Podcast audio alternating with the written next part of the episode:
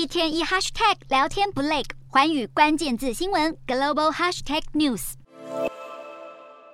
北韩近期频繁发射飞弹，在六号一早，北韩再度朝东边发射两枚弹道飞弹，这是近十二天以来北韩第六次试射飞弹。日本防卫省表示，这两枚导弹应该都已经坠落在日本的专属经济海域外，而南韩军方也证实这项消息。对此，日本首相岸田文雄再次强烈谴责北韩行径。不过，根据北韩官媒朝中社报道，北韩这次发射飞弹是针对美国将航空母舰战斗群开往朝鲜半岛水域的动作，痛批这是严重威胁的不良行为，将会密切关注。而北韩指的就是九月底到东海参加完训练刚离开的美国航母雷根号，罕见的再次返回东海部署，向北韩施压。雷根号在九月二十三号抵达南韩釜山，在九月二十六到三十号参加美韩两军在东海进行的海上联合训练。以及美日韩反潜作战联合演训，才离开短短五天就立刻紧急掉头。南韩联合参谋本部指出，雷根号再次部署朝鲜半岛是相当罕见的状况。军方关系人士指出，让雷根号返回东海是为了展现出美韩同盟将强硬应对北韩挑衅的坚定意志。